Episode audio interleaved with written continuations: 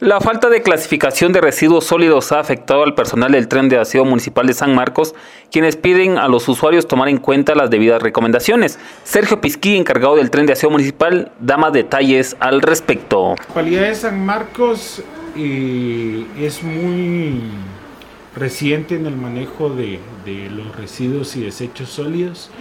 Eh, toma eh, el control, el trabajo de este tipo de, materiales.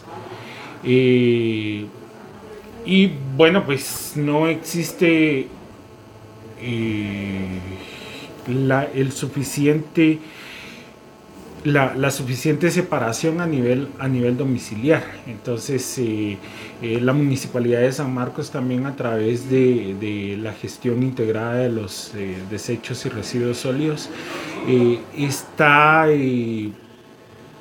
planificando impartir la promoción y divulgación de los diferentes reglamentos. Eh, recordemos de que existe un reglamento para el manejo integral de, los residuos y desechos sólidos.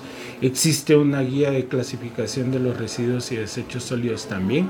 Y en base a eso, pues eh, estamos eh, realizando la planificación de brindar educación ambiental, promoción y divulgación y em, la vinculación de todo esto hacia unos recipientes separativos que queremos eh, eh, que la municipalidad provea a los diferentes usuarios del tren de aseo.